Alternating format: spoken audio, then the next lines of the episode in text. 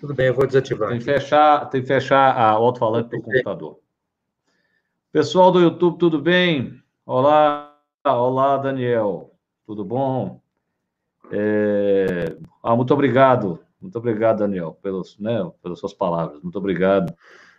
Muito obrigado, Yoxanã. Bem-vindo. Dinara, Tassi. Leusa, tudo bem? É, Fábio, tudo bom? É... Isso aí, ó. Quase charado do doutor Décio Fábio. a Magda está aqui com a gente, Décio. Gabriela. É... O Vitor Perrella, Dalva, tudo bom? Maravilha, tá todo mundo chegando aí, Ana Cristina. Ô, Décio, só vou dar os, os, os comunicados aqui para entender. Então, ó, lives todos os dias, 20 horas. É com exceção de domingo e sábado, a gente faz uma live, tira dúvidas, tá certo? Hoje o tema está aí, constelação familiar com o Décio. É, você sabe que quando tem um convidado, eu tiro os comentários, senão ninguém enxerga o convidado. Mas vocês vão subindo as suas perguntas depois que, né, nessa, nós vamos fazer daquele estilo, né? O Décio, nós vamos conversar de 30 a 40 minutos e depois a gente abre as perguntas. E, se, e aí a gente continua o papo. Muito bem, amigo, o Décio, prazer ter você aqui. Prazer todo meu. Muito bem, Fred. Eu... Essa é a segunda vez que vem, né? Segunda vez que está aqui, né, Décio? Você veio uma vez, nós falamos sobre o mundo pós-Covid, né? Então, muito obrigado pela sua presença aí. E deixa eu... Agora eu vou tirar os comentários, tá bom? E nós vamos começar a nossa conversa. Espera aí. Opa, beleza. Perfeito, amigo. Então, um prazer te ter aqui. Prazer é meu, meu amigo. Como nós conversamos hoje mais cedo, né, quando a gente decidiu a nossa uhum. pauta, mais ou menos, né, é, Sim. nós falamos sobre, sobre a quantidade muito grande de, de problemas que as pessoas vão ter que enfrentar nesse momento. Exatamente. E te mandei agora, não sei se você recebeu aí, né? Um, Eu vi. Uma, uma estatística foi publicado no Estatista, que é um um site de, só de estatística, mostrando que, uhum. que, a pandemia causou um surto de ansiedade e depressão. É, tem, tem uma porcentagem de adultos nos Estados Unidos que estão mostrando sintomas de ansiedade ou depressão. Então, no pré no pré-Covid, isso era 8% é, para ansiedade, virou 28,2%. No, Sim. no que diz respeito à depressão, era 6, foi para 24. E quando nós juntamos os dois, era 11 e foi para 33. Isso é uma taxa absurda. Impressão. Né? Uma taxa absurda. E, ou seja, a quantidade de pessoas que estão sofrendo nesse momento de transtornos de ansiedade e depressão é, é. é muito alta. O que a gente pode Sim. perceber, que eu acredito nesse momento, é que a existência de uma circunstância social, econômica e sanitária nesse momento impõe um desafio que as pessoas estão tendo dificuldade de ter ferramental para poder é, resolver. Sim, sim, sim. E aumenta potencialmente a quantidade de conflitos que as pessoas podem experimentar. Haja visto o que está acontecendo lá nos Estados Unidos com os protestos de racismo, Isso. etc. E tal. Sim. Pois bem, então mais ou menos assim, eu costumo brincar assim, que se, se você vai, vai para a praia e você não vai de calção, você vai nadar pelado, chegar no meio, você tira o seu calção, e depois a maré baixa, sua bunda fica de fora. Né? Isso então, mesmo. Se, se, você não está preparado para poder enfrentar, se não tem uma reserva é, para poder uhum. enfrentar uma situação, você vai sofrer. Nós podemos é isso, vamos dizer assim, com o nosso estoque de saúde, por assim dizer. Então, se as suas relações não estão boas, é, você vai sofrer. Então, vamos lá. O maior estudo que tem no mundo sobre isso é o famoso estudo lá de Harvard, você conhece muito bem, é o único estudo que tem duração Sim. de 75 anos, onde eles tentavam Sim. descobrir o que é que fazia as pessoas serem felizes, etc. E tal. Então, começava perguntando aos caras o que, que fazia eles felizes. No final da história, 75 anos depois, nada daquilo que as pessoas diz, diziam que as pessoas é, faziam elas felizes, de fato as fez felizes, exceto. Bons relacionamentos. E não só esses bons relacionamentos, ou relações estáveis, fizeram com que essas pessoas vive, é, ficassem mais felizes, como fez com que elas vivessem mais. E isso está bem documentado no estudo. É um estudo que tem, acho que, mais de 3 ou 4 mil pessoas seguidas durante... Sendo o diretor mais longo era o George Violent, né, que tem um, um livro, um Aging Well, né, que é um livro, né, Envelhecendo Saudavelmente, pode ser né, o título, né?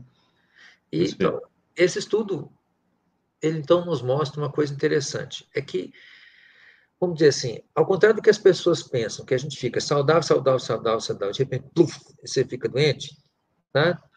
É, ou uhum. seja, for como se fosse um estado quântico, assim, é, ou tudo ou nada, né? Na verdade, sim, nós sim. temos uma espécie de reserva de saúde e que nós, de repente, quando chegamos num patamar onde a gente consome essa reserva, a gente mergulha de finquete. E o que, que é que leva isso a acontecer? O fato de que uhum. as estruturas sociais que nos suportam, né, a começar da nossa família, elas nos mantêm vivos através de uma série de mecanismos protetores. Então, uma criança pequena é um. Uhum. Pensa, né, um, o ser humano é um, um, bicho que nasce, leva, sei lá, no mínimo uns 10 anos para ganhar um nível de funcionalidade é, que nos permita viver Sim. num ambiente externo. Ao contrário do bezerro que nasce Sim. em 15 minutos e já está em pé, ele já dá conta de fazer alguma coisa. O ser humano gasta dois anos para chegar no mesmo nível, né? Sim, sim. Então, nós dependemos demais das nossas estruturas sociais e das nossas relações. E o fato é que não existe, no que eu percebo, uma educação para as relações. E o conceito da inteligência sistêmica que nós desenvolvemos no Instituto, né, das constelações, que nós extraímos das constelações, por assim dizer, vem de encontro uhum. a dar para as pessoas uma, uma ferramenta para elas entenderem como é que elas constroem boas relações.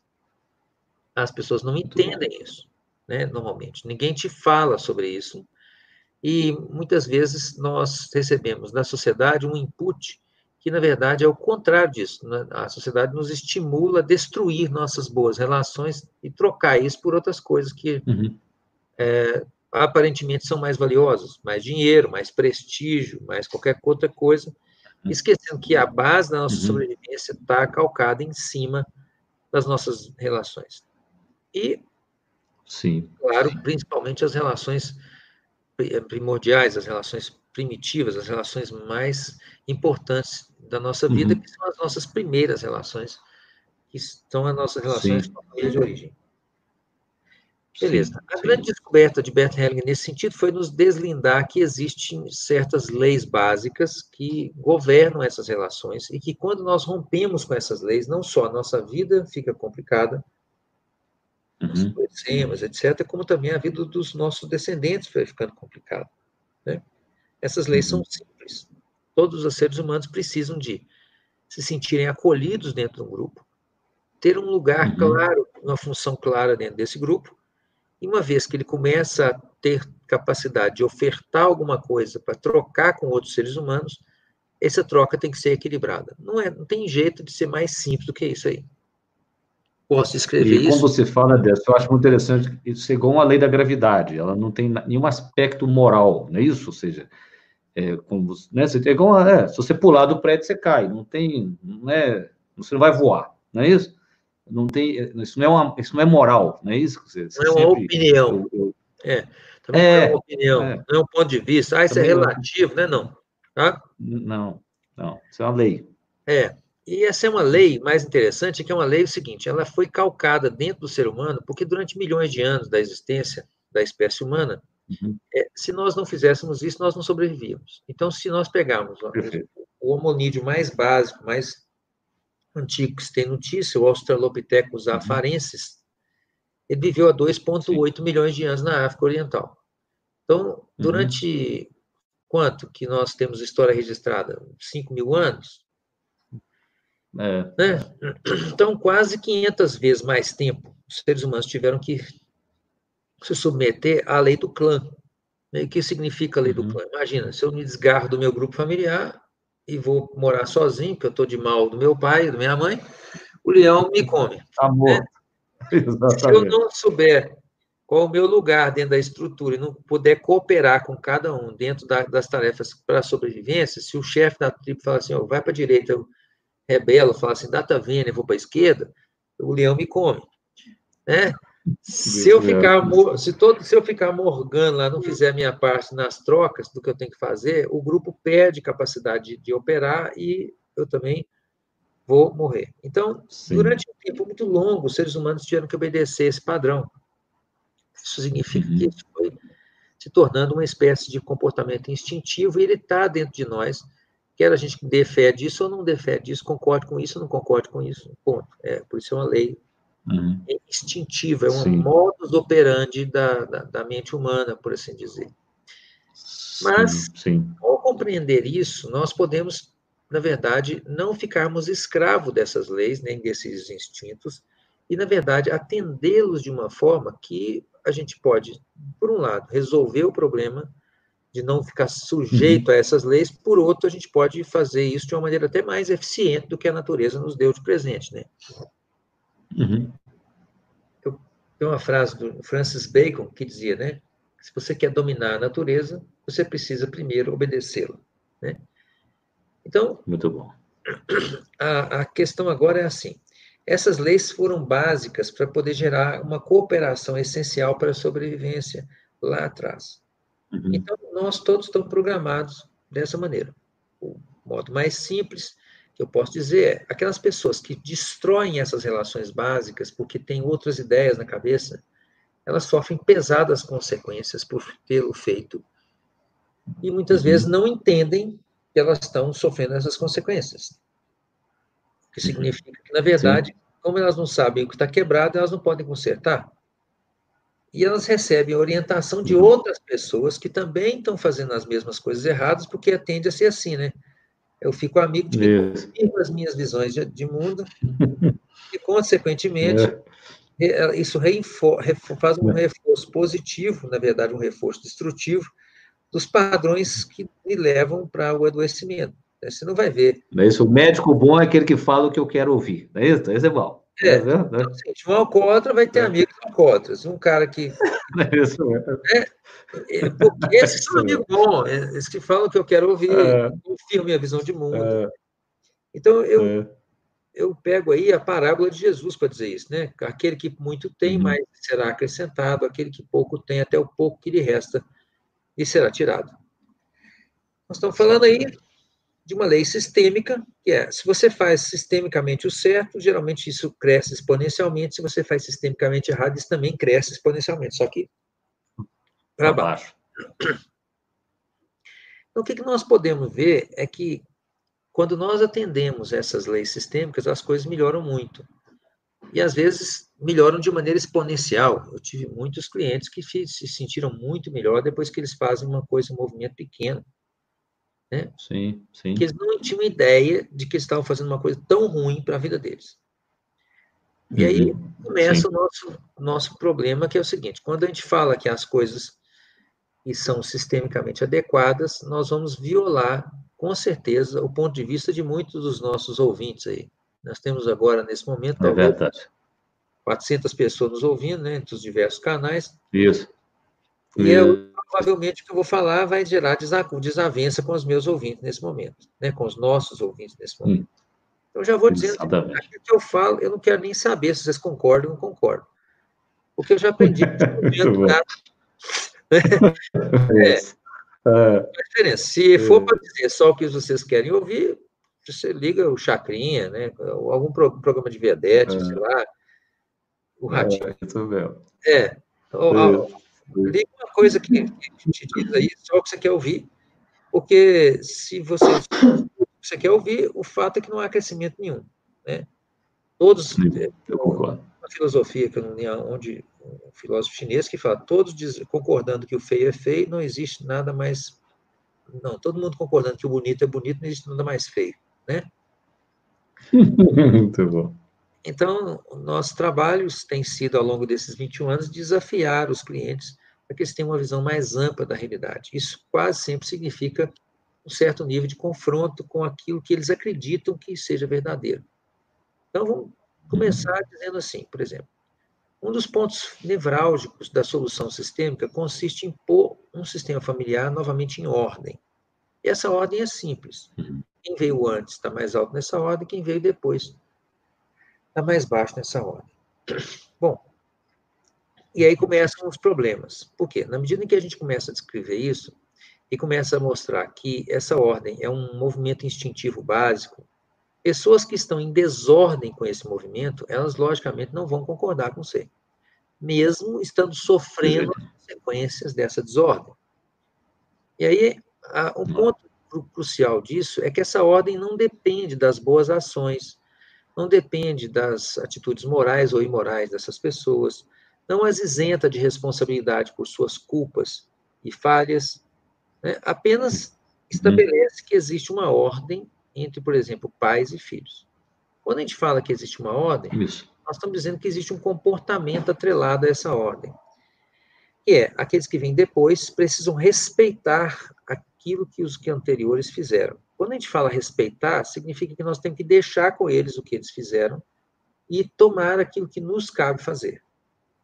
Como é que essa ordem é Perfeito. é bagunçada? Quando os filhos, por exemplo, querem se meter nos assuntos dos pais e ensinar a eles, por exemplo, como é que eles devem tocar a sua vida, ou corrigir Sim. suas falhas, ou é, alterar de alguma maneira as suas responsabilidades, quer seja tirando responsabilidade deles, quer ser dando a eles responsabilidade uhum. que eles não possuem. Que eles não possuem. Sim, sim. Aí nós deparamos uma situação típica, por exemplo, um pai que faz alguma coisa ruim para os filhos. Né? Por exemplo, um pai que não consegue uhum. ficar com a mãe e vai embora. deixa na família, uhum. uhum. portanto, deixa a mãe numa situação de sobrecarga, com às vezes duas, três crianças pequenas. E aí depois nós começamos a perceber que os filhos dessa, desse pai começam a ter problemas por causa do fato de que o pai está excluído do sistema e sobre ele quase sempre pesa algum tipo de, de julgamento, de culpa ou de exigência. Sim. Então, que fique claro aqui desde saída que nós não estamos dizendo isso e dizendo que o pai está livre das, das consequências, que ele é um bonzinho, que ele, está uhum. é inocente, que ele não tem uhum. culpa, uhum. que ele é uhum. perfeito, maravilhoso, e que, etc. Nada disso. Mas mesmo com tudo isso, quer dizer, mesmo com toda essa culpa, essas falhas, etc., etc., ele precisa ser reintegrado ao núcleo familiar, pelo menos simbolicamente. Se não, se não é possível Sim. fazer fisicamente, já morreu, sumiu, sei lá o que foi, pelo menos simbolicamente. Ele tem que ter um lugar de honra dentro da família. Olha você Sim. fala isso, uma filha que foi abandonada pelo pai, que espancava ela, que foi embora, ela quer comer o ser vivo. O que ela acha? Quer, é verdade que ao falar isso, você está desculpando o pai. Tá certo? E nós não estamos é, desculpando o pai. Nós estamos dizendo uhum. que ele faz falta para a integridade relacional desse núcleo familiar e para a sanidade sim. mental dos filhos. Né? Explicar isso é foda, não para dizer o mínimo. Né? É. Porque Sim. as pessoas entendem que ao falar que o pai precisa ser reintegrado, ela significa que é como se fosse assim, nós esquecemos todas as falhas dele, todos os problemas que ele teve, todas as culpas que ele teve, e trazemos ele de volta como se ele fosse inocente de tudo isso, e ele não é. O ponto é, quando nós não fazemos isso, também não trazemos ele de volta, por causa dessas culpas, etc., tanto o pai uhum. tá lá, fica mal, fica pior, quanto aqueles que estão aqui também ficam piores, quanto muitas vezes a geração subsequente, os netos ainda tem que pagar alguma coisa com essa confusão. Perfeito. Então, nós precisamos uhum. separar o que, que significa o efeito da minha postura em relação a essa ordem do que, que significa a responsabilidade pessoal do pai nessa questão. Eu vou dar um exemplo. Uhum. Havia uma mulher, uma vez que me procurou, era uma mulher jovem, muito bonita, é, é, uma pessoa muito fofa, assim, muito capaz, muito jóia, muito legal.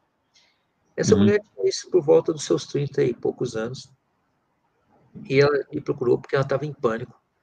Ela tinha marcado e desmarcado o casamento dela três vezes, e ela não conseguia se casar, embora ela amava o noivo, e não uhum. sabia o que acontecia, que quando ela ia chegando perto do movimento, do momento dela se casar, ela sempre entrava em parafuso, ficava doida.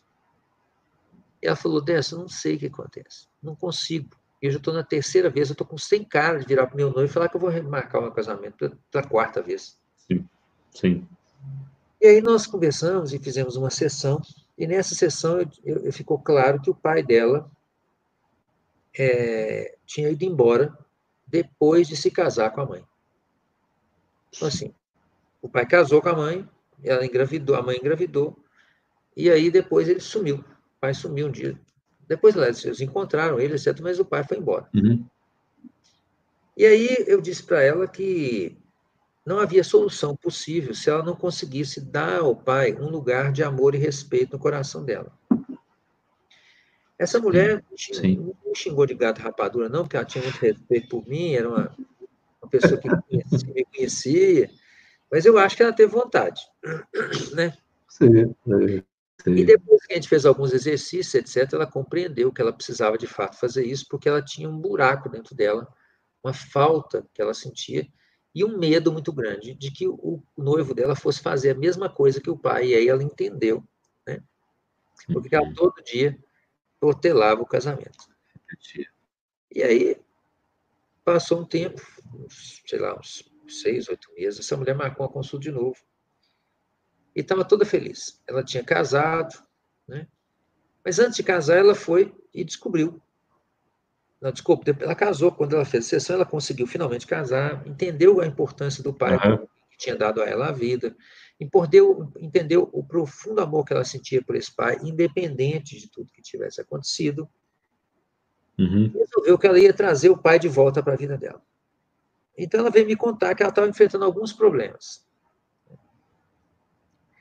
E, em suma, essa mulher encontrou o pai num, num prostíbulo, numa cidade do interior, lá, não sei lá para onde, Mato Grosso, Rondônia, um lugar longe para cacete. E aí, e esse pai já estava velhinho, mas ele morava dentro do prostíbulo. Né? E ela resolveu. Era... Muitos dirão que morava no paraíso, se uma coisa. Tem gente que diria que morava no paraíso. É, é. É. E, e, ele era muito devasso, e aí ele terminou lá nesse lugar. Né? lugar que... E ela achou que aquilo era muito humilhante, etc. Foi lá e buscou esse pai e trouxe esse pai para morar dentro do apartamento dela com o marido. E ela estava sofrendo vários problemas. Para começar, que nenhuma empregada parava na casa dela, porque o pai assediava todas as empregadas. Né? E, e, o pai causava outros problemas, enfim, estava dando um problema. E aí, eu virei para ela e falei assim, filha, deixa eu explicar, você não entendeu o que eu falei, né? É, trazer o pai de volta para o seu coração não significa tirar ele do prostíbulo e botar ele dentro da sua casa. Você está misturando as marchas. Né? E aí, de fato, ela falou assim, mas e onde que eu devo devolver? Devo, onde é que eu vou pôr ele? Eu falei, onde, onde você tirou? Ele estava vivendo muito bem lá onde ele estava. Você devolve ele para o lugar onde ele estava e vai dar tudo certo. Você pode fazer isso com amor, com respeito pelo pai, ajudar ele financeiramente se fosse necessário, não tem problema nenhum. Hum. Mas eu sei por que você fez isso. Você fez isso porque você estava com pena dele. E quando a gente tem pena de uma pessoa, né, a gente se coloca como se fosse melhor ou maior do que essa pessoa. Né, eu faço um desafio para todo mundo que está nos ouvindo, como é que é essa questão da pena. Pense numa pessoa que você tem pena, e agora faça a seguinte pergunta para si mesmo: você daria conta de suportar a vida dessa pessoa? E provavelmente Sim. a resposta vai ser: se você fosse colocado no mesmo lugar dela, você diria: não, eu não daria conta de suportar o que essa pessoa aguenta. Então, uhum. disfarçado de a gente costuma dizer de compaixão, né? Nós nos colocamos numa posição arrogante em relação àquela pessoa. Como é que eu posso sentir pena de uma pessoa que no fundo é mais forte do que eu e aguenta alguma coisa mais pesada do que eu? você não aguenta. É. E foi muito interessante nesse caso especificamente, porque ela conseguiu, é, com todo respeito, devolver o pai lá no lugar e o pai disse para ela, depois que ela devolveu ele para o lugar lá, que ele se sentia muito melhor lá do que na casa dela, onde ele se sentia muito humilhado e restrito. Então, quer dizer, uhum.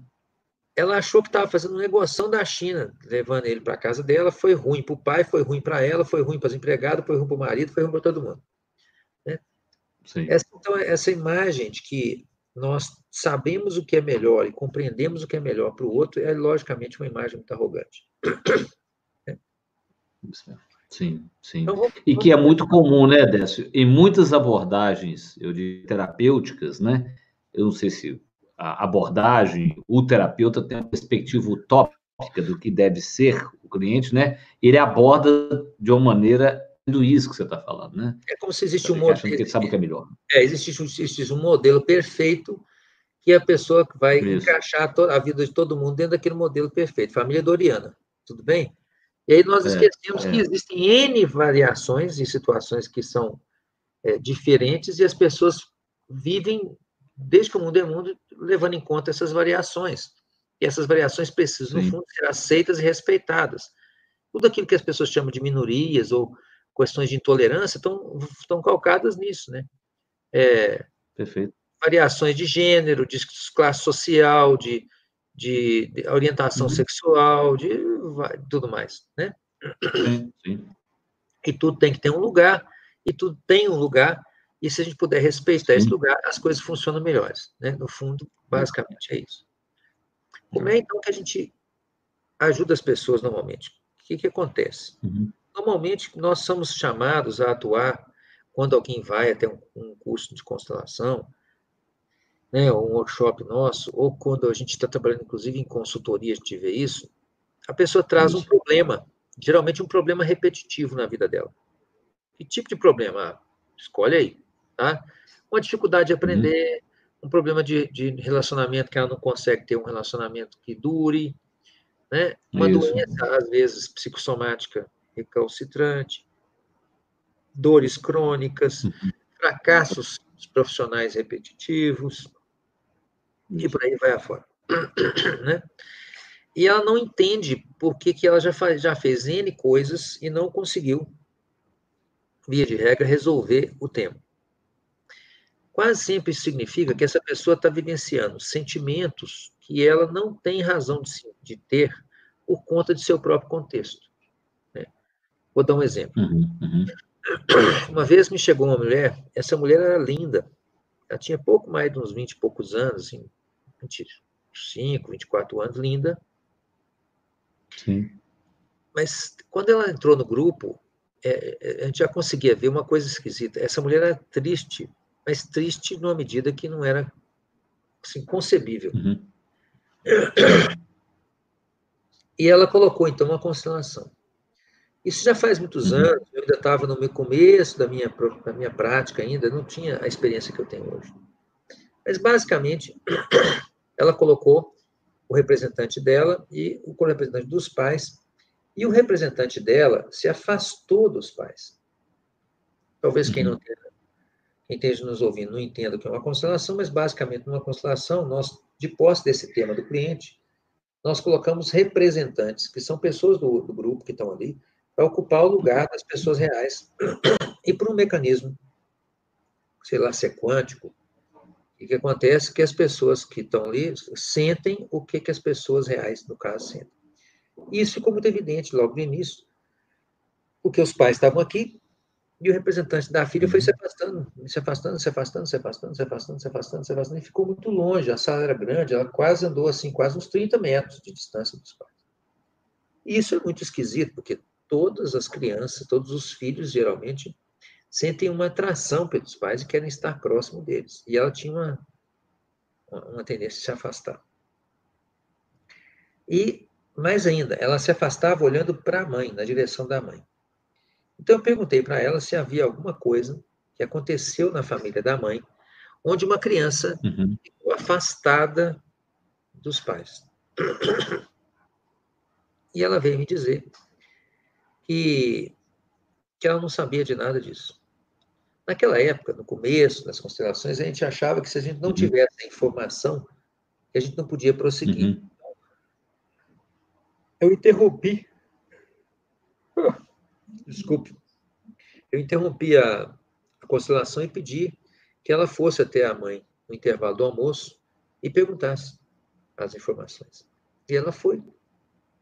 E na volta do almoço ela voltou estupefata. Falou assim: olha, eu não imaginava que eu fosse ter essa informação. Minha mãe me disse o seguinte: e quando meu avô, pai dela, se separou da minha avó, a minha mãe já era adulta, já, já era grande. Eu não tinha nascido, não, mas minha mãe já tinha mais de 30 anos. Meu avô tinha mais de 60 na ocasião. Uhum. E ele separou da minha, da minha avó e já tinha vários filhos adultos, cinco filhos adultos. Ele foi para uma fazenda que ele tinha lá no Pará, É, e lá ele ficou. E lá, nessa ocasião, ele se relacionou com uma mulher que tinha sérios problemas mentais. Essa mulher tinha psicose mesmo. Sei que um dia ele ficou uhum. com ela e acabou engravidando essa mulher.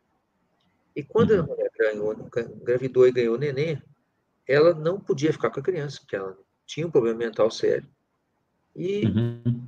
o avô, no caso, o pai da criança, né, foi chamado para poder assumir Sim. Sim.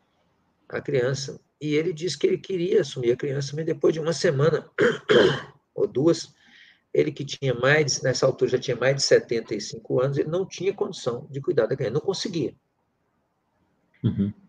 E então ele ligou para as filhas, que já a essa altura já tinham mais de 40, etc., pedindo a elas ajuda, que se elas não podiam ficar com a, com a irmãzinha, que era uma criança, era uma menina. Uhum.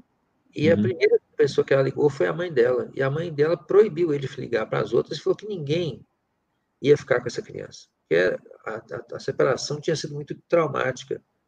E essa, uhum. essa filha estava totalmente ligada à mãe, defendia a mãe, etc e falou que ele que se lidasse com a filha das prostitutas dele para lá, aquela coisa toda, né?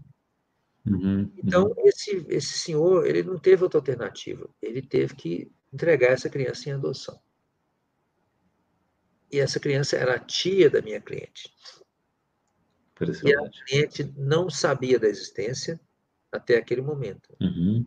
E que, claro, com toda certeza, sentia esse mesmo sentimento de tristeza. Então, nós remontamos a constelação e ficou claríssima essa conexão fortíssima entre a tia que tinha sido dada em adoção e a minha cliente, que estava se sentindo triste. Então, Muito muitas vezes nós vamos ver que as pessoas carregam esses sentimentos sem saberem de onde esses sentimentos se originam. Ou uhum. seja, a pessoa sente algo que ela não tem na sua própria vivência e na sua própria biografia um motivo para sentir aquela tristeza ou aquela raiva, ou aquele medo, ou seja o que for. E com isso a pessoa, como ela sente aquele sentimento, mas ela não tem uma, um contexto para amparar esse, esse movimento, a pessoa fica vivenciando aquilo, confusa, perdida, ela não sabe o que, que acontece. Né? Uhum. Por exemplo, ela tem medo de que o marido vá embora, como o caso da primeira, né? ou tem uma tristeza inexplicável. Sim. E aí, quando é, a gente traz isso à luz, né, nós também trazemos a solução potencial, ou seja, o uhum. caminho para a solução potencial. Nesse caso, seria aquilo que a gente chama de amor que cura. Porque todos esses uhum. laços, seja no caso do primeiro caso que eu falei, do pai, ou no caso do segundo aí, dessa tia, que a cliente estava ligada a uhum. ela, eles se originam em movimentos onde essa pessoa tem um amor profundo por aquela pessoa que está excluída, ela não Sim. sabe, muitas vezes, nem da existência dessa pessoa, mas ela sente uma coisa por essa pessoa. E o que, que se mostra nesses casos, que é o princípio que a gente chama de amor cego e amor que vê? Que é, a pessoa está fazendo aquele movimento de carregar aquele sentimento pela outra, porque ela sente que ao fazer isso, é como se ela aliviasse o fardo daquela pessoa. É, lembro bem da frase que eu dei para aquela cliente, essa última, para ela dizer para o representante uhum. da tia. E a frase era: uhum. Eu te amo tanto, titia, mas tanto que por você eu vou também me afastar dos meus pais e ficar sempre triste e me sentindo abandonada. Ela falou isso, começou a chorar e disse: É exatamente isso que eu me sinto todos os dias. E aí, quando eu perguntei para ela, como você se sente agora que você disse isso para sua tia? Ela falou muito aliviada. Eu perguntei, como você acha que a tia se sente? E ela falou, aliviado também. Mas é visível. Porque ela... a tia queria que ela carregasse o fardo dela. Né? É, ah, mas a tia não estava, não, ela não viu isso. Eu sei. Isso, é, eu sei. Tia, a tia verdade, tava, né? É, a tia, na verdade, ficou muito mal. O representante da tia estava péssimo, e ela nem olhou. Ela disse, uhum. muito bem. Eu disse, será? Olha para a tia. E o representante estava lá. E ela falou, ela não parece muito bem. Eu falei, nem tá. Ela não parece, nem tá. E aí eu perguntei para ela, por que, que você acha que a tia não está se sentindo bem? Ela ficou assim confusa e falou assim, não entendo. Então, veja bem, o que normalmente acontece nesses, nesses processos profundos inconscientes é que existe uma fantasia de alguma forma, que esse sacrifício, esse assumir esse sentimento, vai aliviar a outra pessoa, como se ela pudesse assumir no lugar da outra. Uhum. E, na verdade, não produz esse efeito. Então, ela disse: Mas então, se eu ficar triste não ajuda ela, o que, que ajuda? Então, eu disse para ela: Vamos tentar outra coisa? Ela disse: Claro. E eu falei: Então, agora diz para sua tia, querida tia, por favor, me olhe com carinho se eu, sua sobrinha, tiver uma vida leve e feliz. Você sempre vai ter um lugar no meu coração como minha tia. E eu sempre vou te amar como tia. Mas porque você teve uma vida tão difícil, né, não significa que eu também tenha que ter uma vida tão difícil. Talvez eu possa te honrar mais com a minha alegria do que com a minha dor. E ela falou isso, e a representante da tia sorriu, e ela disse assim, de repente, olhando para mim, assim, surpresa, ela falou assim, ela me ama? E eu disse, claro que ela te ama. Então ela, tirou, ela atirou-se nos braços da tia aos, aos prantos, chorou um tempão. E aí, quando ela virou-se, ela estava radiante, sabe assim, brilhante. Ela falou: nunca me senti tão bem na minha vida. Ou seja, agora ela conseguia deixar o sentimento com a tia e viver sua própria vida. Então, essa repetição de padrões, ela acontece por um elo, uma vinculação amorosa, que muitas vezes ela é unidirecional. O cliente acha que ele pode uhum. assumir algo por outra pessoa ou corrigir algo do passado se ele se sacrificar por uhum. essa pessoa. E, na verdade, não funciona assim, né? Esse sacrifício ele termina sendo uma repetição inútil, uma repetição que não produz nenhum efeito prático apreciável para a pessoa que supostamente ela quer ou pretende resolver a questão. E quando a pessoa entende isso, nós dissemos que ela, que ela mudou do amor cego para o amor que vê, do amor que adoece para o amor que cura todo o movimento das constelações é, gira, gira, em torno desse, desse, desse princípio básico, né? de deixar com cada um sua própria vida, seu próprio destino, seus próprios sentimentos, etc. Isso chama, nós chamamos de respeito. E, ao mesmo tempo, isso uhum. precisa ser feito de uma maneira simbólica, ou seja, tem que ser feito no coração de verdade, que é o que a gente chama de postura.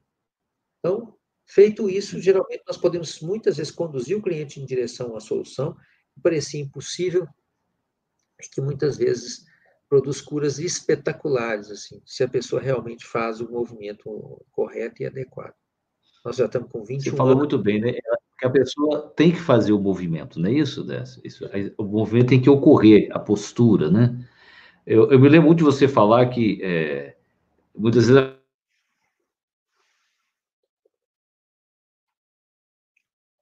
Sim.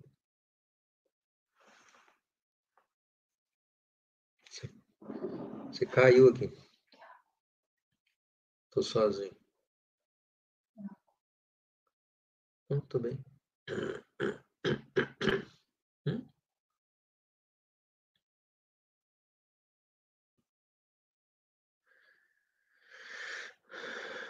Ah, é normal. Fica tranquilo.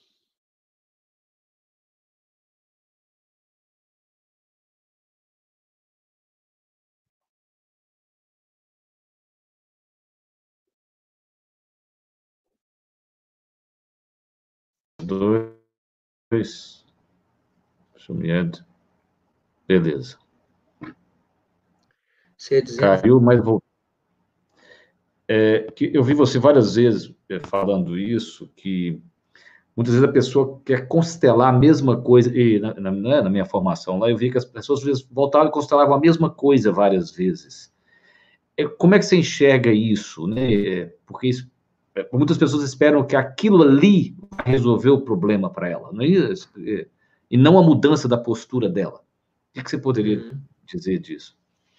Bom, eu posso dizer várias coisas.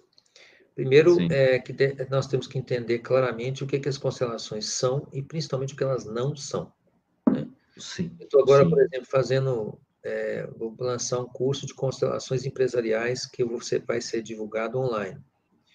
É, eu tenho que gastar um tempo para explicar para as pessoas o que, é que as constelações não são. Elas não são um processo espiritual de cura, elas não têm nada a ver com religião, elas não têm a ver com maldição familiar, elas não têm a ver com, sei lá, noção espírita de possessão ou, ou uhum. sei lá, obsessão também. Né? Elas são uhum. métodos simples que nos permitem diagnosticar padrões inconscientes repetitivos que as pessoas possuem e que, uma vez que elas compreendem muito bem quais são esses padrões e qual é a postura que elas precisam mudar internamente, que façam que elas se libertem, elas podem fazer. Numa comparação, Sim. eu costumo dizer que é como se fosse o seguinte: imagine que você está fazendo um esporte qualquer, você cai e machuca sua perna. Você vai para o hospital, eles te fazem um raio-x. Um raio-x é uma, uma ferramenta diagnóstica, não é verdade? Isso, isso. E lá, feito o raio-x, você descobre, por exemplo, que você quebrou, sei lá, a fíbula, né? quebrou um osso da perna. Uhum. Se você fizer mais 10 raio-x, a sua perna vai colar mais depressa, né? De jeito nenhum. De jeito. Não. O mecanismo é, de cura, ele não acontece por causa do raio-x, ele acontece por causa dos mecanismos internos de cura do corpo. Ou seja, Isso. uma vez que o raio-x te mostrou qual é o problema, a cura vai acontecer porque você tem que fazer ou deixar de fazer alguma coisa. No caso, botar um gesso, ficar em repouso, até sarar, até sarar a perna.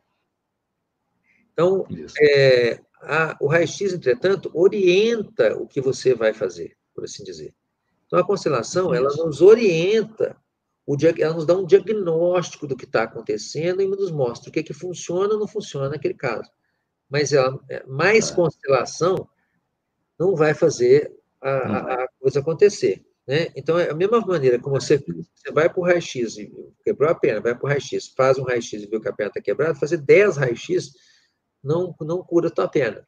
Você ainda vai ter que Isso. botar o gesso, ficar quietinho lá uns 20 ou 30 dias, esperar aquilo sarar e etc e tal. Né? Comer uns caldos de galinha, um pouco de cálcio, uhum. né? enfim, fazer aquilo que você é. tem que fazer para que a cura possa acontecer, para que a cura tenha a chance de ocorrer. Então, é, é entender as constelações como um método de cura em si é, na verdade, não entender nada do que nós fazemos. Né? É, é dar às uhum. constelações um poder que elas não possuem. E pior, Perfeito. é tirar das pessoas um poder que elas possuem.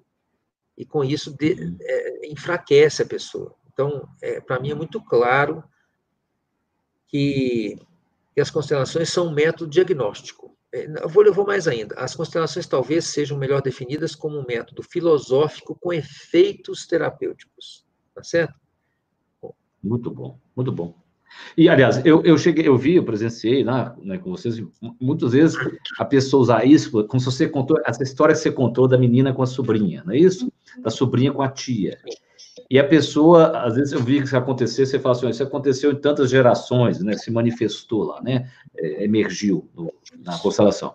E aí a pessoa, ela usava aquilo ainda como uma justificativa para ainda não mudar a postura. Ela fala, não, é porque tem quatro gerações que na minha família, é, ou seja, ela, ela, ela, é, ela se vitimizava por isso. Ao invés de você falar assim, ah, pois é, eu tô com a fíbula quebrada mesmo, eu, né, né, já quebrei três vezes, ou o que quer que seja, né? Ela, tá bom, então, ela usava o que foi. É, vou explicar um é. ponto uhum. importante assim.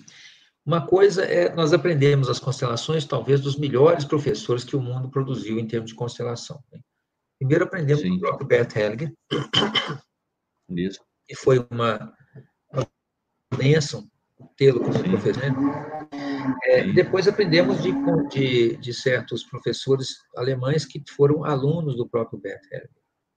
É, porém, uma coisa interessante que eu gostaria de dizer é que eu acho que o trabalho que o Bert Hellinger teve de criar tudo aquilo é, já foi em si um trabalho maravilhoso. Nós tivemos, uhum. entretanto, muitas vezes, situações onde a gente perguntava assim, Roberto, é, tal coisa assim, assim, como é que faz? Ele fala assim, ah, isso é fácil, você não viu? Eu falo assim, vi? Eu não vi nada. é, o Beto, ele era muito bom de fazer, mas era muito pouco é, explicativo, ele não tinha uma didática muito boa, ele simplesmente fazia. Ele costumava dizer que, que as relações não podiam ser ensinadas, né? Mas eu acho que isso tinha mais a ver com a maneira dele de, de, de não ter paciência mesmo, porque ele era um gênio, tá? do Sim. que com o fato de que não tinha um jeito de fazê-lo. Então, vamos lá. Ao longo uhum. do tempo, nós estamos já com 21 anos de experiência com isso, nós criamos o nosso próprio jeito de ensinar, que eu considero um método uhum. muito bom. Talvez, uhum. talvez eu vou uhum. ser arrogante e dizer que nosso jeito de ensinar talvez seja o melhor que nós já sim, encontramos sim. até hoje. Sim. Nós andamos bastante nesse mundo das constelações, né? É verdade. E uhum. se atesta também pelo volume de alunos que nós temos. Eu posso dizer, sem sombra de dúvida, nós somos a maior escola de constelações do Brasil em número de alunos. Sim, sim, né? sim.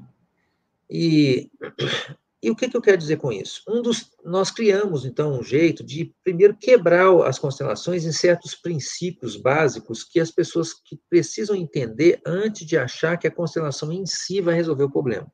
E um desses princípios, uhum. eu costumo dizer que é, é a autorresponsabilidade radical. Então, nós pregamos um movimento onde a pessoa precisa se responsabilizar por aquilo que ela sente, por aquilo que ela está fazendo na vida dela. Mesmo que, uhum. e eu vou frisar, mesmo que não seja culpa dela o que aconteceu com ela antes. Tá? Uhum. Por quê, Fred, que eu vou dizer isso? Porque é o seguinte, se nós estamos falando aqui de um, de um método sistêmico, nós temos que entender o que, uhum. que um sistema é e como é que um sistema funciona. O sistema funciona às custas de perturbações e provocações. O sistema não funciona com a ideia de causalidade, causa e efeito. É, a uhum. definição de um sistema, por assim dizer, é uma, é uma coisa que tem mais propriedades no todo do que nas partes e tem regras uhum. próprias que funcionam independente das regras que as partes estabelecem. É uma regra que se impõe sobre todo. Então, Perfeito. num sistema, nós sofremos efeitos independente de termos causado ou não aqueles efeitos. Né? Uhum. Nós, uhum. acontece. Eu, uhum. Você comeu sopa de morcego? não. Mesmo o assim, chinês comeu. É, o chinês lá, lá em Wuhan, lá, Wuhan. Né, Wuhan comeu uma sopa de morcego e agora nós estamos fodidos aqui com esse isolamento do vírus. Né? Porra. Vai culpar o chinês, não adianta nada, você tem que é. a sua vida.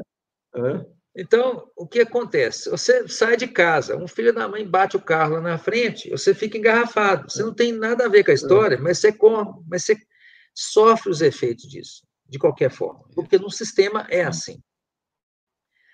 E aí, independente de sermos culpados, nós temos que nos responsabilizar pela solução. E esse é o ponto crucial, tá certo? Quer dizer, independente do que, que aconteceu antes, nós temos uma responsabilidade com a nossa vida e com a vida de quem a gente ama aqui agora, o que significa que nós temos uma responsabilidade por gerar a solução, independente de quem é que tenha gerado o problema. É, essa visão ela é muito importante. Se nós perdermos isso de vista, as constelações se tornam uma ferramenta de aumentar a dependência das pessoas, ao invés de, de ajudá-las a liberar-se dessas dependências. Isso. Então, é uma ferramenta. É como o raio-x. Raio-x não sara a perna de ninguém. Se você fizer 10 raio-x, uhum. você vai, vai desenvolver uma, uma ceratose quitínica, ou uma, uma, uma doença por radiação. Você não vai melhorar a, a, a perna, a fratura. Então, é. nessa comparação fica claro que se nós temos que usar as constelações com sabedoria, nós temos que usar ela como uma ferramenta que ajuda a gente a nos soltarmos de problemas anteriores através de uma responsabilização pela nossa postura e entender que é essa responsabilização, é essa postura minha que gera toda a sequência e não o que aconteceu antes. E eu provo isso. Tem gente que passa por pelas mesmas vicissitudes familiares, um vira uma pessoa muito é, capaz e livre, e o outro fica completamente vitimista. O Berto conta isso muito bem, quando ele cita o caso de duas mulheres que saíram de Auschwitz depois dos horrores do Holocausto, ficaram dentro do campo de concentração, foram torturadas, aquela história toda que você já sabe. Uma foi para os Estados Unidos e deixou aquela história para trás e se tornou a fundadora do St. Jude Children's Hospital, que é um dos maiores hospitais oncológicos dos Estados Unidos, e morreu velhinha, Sim. tendo feito um benefício absurdo para a humanidade e nunca reclamou do passado. A outra foi para a África do Sul, de lá ela movia N processos contra o Estado alemão, exigindo uma indenização após a outra por, por danos que ela sofreu durante os horrores do Holocausto. Me diz aí, você acha que as duas velhinhas não sofreram igualmente os mesmos horrores? As duas não foram expostas aos mesmos traumas, às mesmas humilhações, privações e sacanagem, sofrimento? Só que uma é. fez do limão uma limonada, e a outra se colocou numa posição de vítima e ficou arrastando isso a vida inteira. Uma morreu jovem, relativamente em relação à outra, que ficou nos Estados Unidos, morreu de jovem, sofrendo pra caramba, com altos problemas emocionais, nunca fez nada para ninguém. A outra fez um projeto que salvou a vida de milhões de pessoas? E era o mesmo trauma. O que, fez diferença aí? A capacidade de assumir responsabilidade sobre si e fazer o melhor com a sua vida, independente do que tenha acontecido antes. Ou talvez até mais, exatamente por causa daquilo que aconteceu antes. E, e Aliás, é, é, quando eu, eu, comentei uma vez com você que das, as maiores experiências para mim foi isso, é o que você falou, porque isso não é racional, né? Foi uma compreensão e uma sensação de leveza da vida que é sua né? Então, o que é o título do livro, A Fonte Não Precisa Perguntar pelo Caminho, né? É isso mesmo que você falou, é, aquilo é a sua vida, né? Então, você tem que, né, você obedece e aceita, aí você anda. É quase igual o cara do AA, né? Que ele aceita que ele é alcoólatra, aí ele começa, ele muda a vida dele. Né? Quando ele não aceitar a vida dele, ele não consegue sair, né? Tocá-la de uma maneira leve, né? Pare, né? Um paradoxo. Eu, né? eu tenho que aceitar para mudar. Eu tive né? uma vez uma situação que eu vou te contar que é muito interessante. Estou no meu consultório, uma mulher, ela só reclamava. Todo o tempo da consulta, assim, que começou ali já uns 15, 20 minutos, ela só reclamava. Uhum. E, e ela só reclamava e ficava é, patente que ela estava indo contra tudo que aconteceu na vida dela. Tudo ela reclamava, etc. E aí, ficou patente para mim que ela não aceitava os acontecimentos difíceis que aconteceram na vida dela e na família. Eu falei, olha, dona, só precisa aceitar isso aí. Mas falar isso, velho, quase que ela tirou uma faca assim me deu uma facada. Que é, eu, minha vida é só desafiar os outros, né? É, foi punk. É. Aí ela foi e falou assim: o senhor não está falando isso porque o senhor não viveu aquilo que eu vivi, né? É, e aí eu falei, olha, independente de eu ter vivido isso, não tem jeito de só seguir a sua vida para frente sem aceitar o que houve. Ela falou, mas é nunca que eu vou aceitar isso. Aí eu falei, só me dá licença. Eu me afastei assim, falei assim, só está vendo essa parede aqui? Uhum. Essa aqui, ó. Eu estou dizendo para a senhora que agora que aqui não tem uma parede mais, aqui tem uma porta. Eu não aceito que a, que a porta é lá. Eu vou dizer para a senhora que a porta é aqui. Eu tomei um embalo assim, dei uma maiada na, na, na parede, dei uma cabeçada. Ela olhou assim: o que, que é isso? Só ficou doida? Eu falei: não, estou dizendo para a senhora que a porta é aqui. Ela falou assim: só ficou louco? Isso é uma parede. Eu falei: eu não aceito que aqui é uma, é uma, uma parede. Para mim é uma parede. porta. É. Ela começou a rir. Entendeu? E falou assim: o senhor está tá dizendo que é, então tudo bem. Né? É, é. Eu dei mais umas três cabeçadas na parede e virei para ela assim: por que será que eu não consigo passar por essa porta? Ela riu. Falou assim: porque não tem uma porta aí, doutor. Isso é uma parede. Eu falei: supondo que eu dissesse, que eu aceitasse que aqui tem uma parede, quanto tempo eu levaria para achar a porta? Ela falou: se bastava só olhar para o lado, você vai ver que a porta está lá. Aí só podia passar por ela. Eu falei: então por que o senhor não faz isso? E a mulher, uf, ela senta na cadeira e falou assim: ela ficou muda. Ela ficou muda uns 5 a 6 minutos. E ela mudou, assim, naquele dia. Essa paciente foi muito querida, porque depois ela voltou, daí umas duas, três semanas, né? É, é, ela ela virou e falou assim: Eu vim cá buscar minha dor de volta, que só, só tirou aquela dor naquele dia, agora eu não consigo mais viver sem ela. no momento que eu aceitei uma série de coisas, minha dor sumiu e eu agora não, não é que eu vivo sem a dor. Eu falei, não tem dor mais. caído aí no, no canto do consultório, só para procurar cair de alguma greda, olha debaixo do tapete, se não estava aí. Mas ela. Ô, Décio, deixa eu só avisar o pessoal aqui. Quando. Só avisar o pessoal. Quando. É, eu, eu vou fechar e abrir, tá, Décio, para a gente continuar. Pode ser? Tá? Quando der, já está dando daqui, daqui a pouquinho, eu vou fechar aqui do Instagram, YouTube, continuamos aí. Eu vou fechar o Instagram e eu abro outra live, todo mundo entra de novo, a gente continua e nós vamos abrir para a gente fazer umas perguntas para o Décio.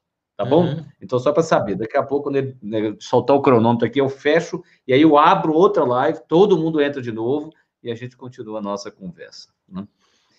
Muito bom. E Grande aí, Décio. Eu entendi que, que é assim, né? Quer dizer, é, uma outra vez, uma velhinha num curso lá em Unai me fez uma pergunta. Sim. Na verdade, uma pergunta, ela me desafiou mesmo. E para mim isso é tudo tranquilo, adoro esse negócio, entendeu? Porque é, é nesses desafios sim. e nessas discordâncias que, que, surge a possibilidade de a gente aprender ou, ou perceber algo novo, né? É, é, porque enquanto a gente está só concordando, nós estamos cegos igual, né? E essa velhinha fez uma pergunta muito legal. Ela falou assim: o senhor está dizendo que eu tenho que concordar com as coisas do jeito que elas são. E se a gente concorda com as coisas do jeito que são, as coisas não mudam, ela disse para mim. E eu falei: uhum. olha, a senhora está enganada. A gente só pode mudar aquilo que primeiro a gente aceita. Não tem jeito de mudar uma coisa que você não, não aceita.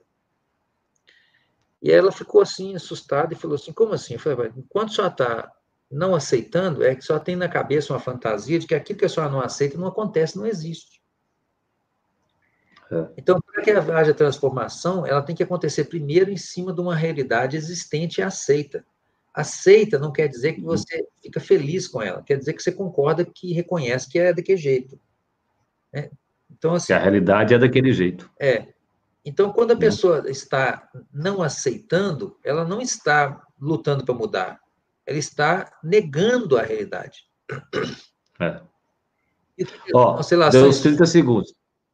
Beleza, então. Deu uns 30 segundos. Vamos deixar você concluir o raciocínio que a gente voltar. Beleza, vai, fecha aí. Então tá bom, pessoal. Vou sair e vou voltar. Vou sair e vou abrir outra live. Espera aí, aqui no Instagram. Espera aí.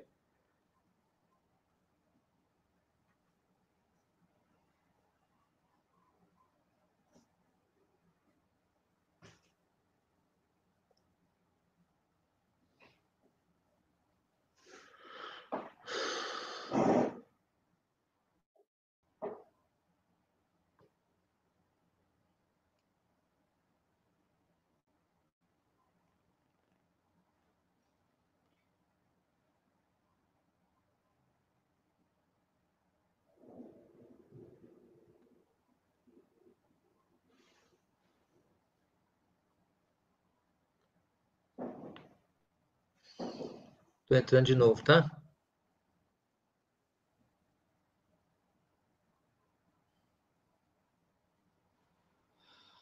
Todo mundo entrando de novo, pessoal aqui do YouTube. Deixa o Décio entrar. Peraí, peraí, peraí. Deixa o Décio entrar. Eu já dou uma passada aqui rápido nas questões do YouTube. Pessoal entrando Décio continuar o raciocínio dele. Beleza, também. É. Peraí, então deixa o pessoal voltando essa, que tinha 300 e tantas pessoas, senão deixa elas entrarem, né? Que aí dá. Manda esse povo para o YouTube, mais fácil. Não, não vai, não, é tudo teimoso dessa. Se lá não vem para cá, o daqui não vai para lá. É um negócio que você tem que ver, rapaz. Pois né, é, é, é, é uma impressionante a teimosia. Normal, tudo igual a gente mesmo. É igual nós mesmo, é. então, né? É. É. Vamos ver aqui. Enquanto estão voltando, já tem 200 e pouco. Ou dessa, você diria que a consciência do grupo seria uma consciência, um, um tipo inconsciente coletivo? Você diria que é uma, algo que lembra? Sem sombra de dúvida. Toda a informação fica lá, né? Tá. Não, não escapa. Uhum. Então, eu estou dizendo assim, a constatação que eu estava dizendo. Então, se não é possível modificar uma realidade que você não aceita. Isso. Certo? Ou seja, Isso. quando alguém entra no movimento de dizer eu não estou aceitando isso, na verdade, ele está negando, uhum. tentando negar a realidade que existe. E quando ele tenta negar a realidade que existe, ele não pode modificá-la. Podemos sim, dizer, sim. então, que as constelações são uma ferramenta muito poderosa de trazer à luz aquilo que de fato é. e não aquilo que as pessoas dizem sim. que é. Sim, sim. Eu me lembro de uma vez que a mulher trouxe um menino, menino não, né? Já era um homem grande, né? É, e, e esse rapaz era visivelmente infantilizado. E ele tava, ela estava privando ele de, de, de relacionar-se com o pai, quem, quem, a quem ela tinha um sentimento de profundo desprezo, né? a mãe do menino. E ela, a mãe do menino. É, e ela foi alguém, alguém falou para ela que se ela fosse uma constelação, que isso tinha relação com um aborto anterior dela, espontâneo que ela teve, e que o menino estava sendo infantil uhum. porque ele estava ligado ao irmão anterior que faleceu. Quando nós fizemos uma constelação, não tinha nada a ver com isso. Ele era infantilizado porque uhum. ela não deixava ele se expor a nenhuma experiência de autonomia. Ele precisava Sim. do pai para isso. Sim. E quando uhum. eu falei que ele precisava ir do pai, essa mulher falou assim: Mas eu vim aqui porque alguém me disse que na constelação ia mostrar que ele estava ligado ao irmão, ao irmão, que eu perdi, não sei o que e tal. Eu falei assim: Dona, essa constelação não mostra o que a gente quer, ela mostra o que a gente precisa. Isso, né? E aí ela ficou muito brava, mas estava claro né, que, que a constelação funciona, como eu disse, como uma ferramenta de diagnóstico radical sobre aquilo que está atuando. Sim. Então, é, sobre esse sentimento, sobre esses movimentos que, que surgem ou que emergem e que são, na verdade, é, movimentos que trazem situações de dor, de sofrimento, de exclusão, de perturbação da ordem, de desequilíbrios, de traições, Sim. etc. Nós só podemos consertar quando nós entendemos que está estragado, né? Quando a gente ainda está negando. Sim, e aquilo que você sempre fala, se, a, se, a, se isso que essa senhora soubesse era o real motivo, vamos supor, ela já teria resolvido, né? Até, né? Não, porque não era, né? O, a, a, tomografia foi feita errada na cabeça dela, aquela que ela estava fazendo. Né? É, não, ela, ela pegou o osso errado. É, é, é, o seguinte, mais ou menos nesse caso é assim, ela, ela radiografou a perna errada. A perna errada. É. A radiografia da perna direita e a esquerda que estava quebrada. Né? Ela queria que, que aquilo desse a resposta para ela. Então, é, esse é um movimento que as constelações nos ajudam, quer dizer, elas nos ajudam a reconhecer de maneira muito clara quais são as disfunções nessa ordem básica que precisam ser corrigidas, mas não é no sentido de que nós temos Sim. que corrigir o comportamento dos outros, nós temos que corrigir a imagem que nós temos sobre o nosso lugar dentro desse sistema. Ou seja, não é para a gente usar as constelações como uma forma de policiar os outros ou, ou dizer quem que os outros devem fazer, né?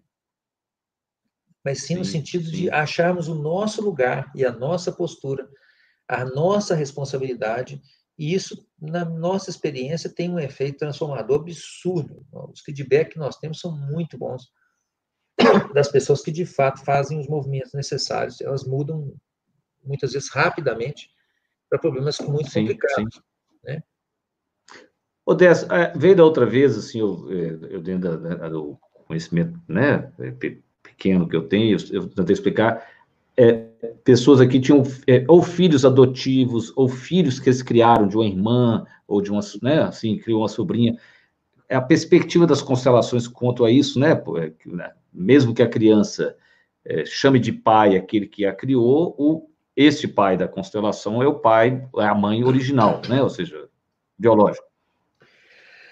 Seguinte, o vínculo existencial entre uma criança e seus pais é a coisa mais profunda e íntima que existe no mundo. Ninguém é mais íntimo uhum.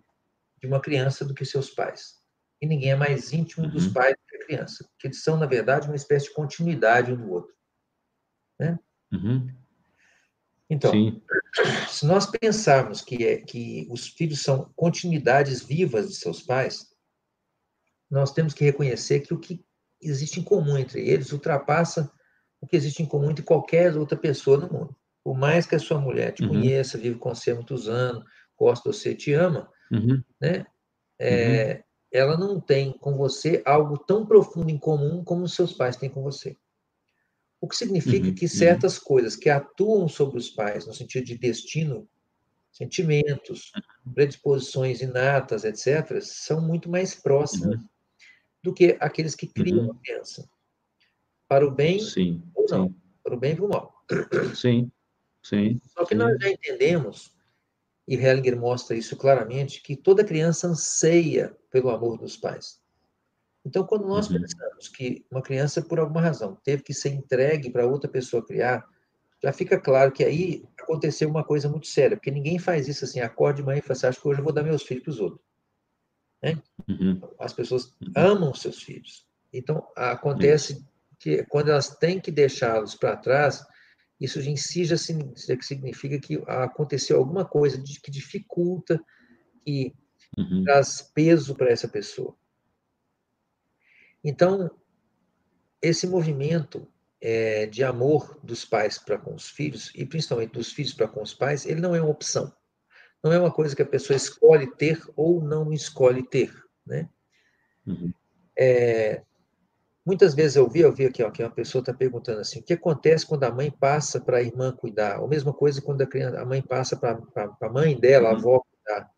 Né? Isso. Muitas vezes, nesses casos, o que a gente percebe é que todos esses movimentos são movimentos amorosos profundos. Cansei de ver situação, por exemplo, onde a mãe perdeu uma criança.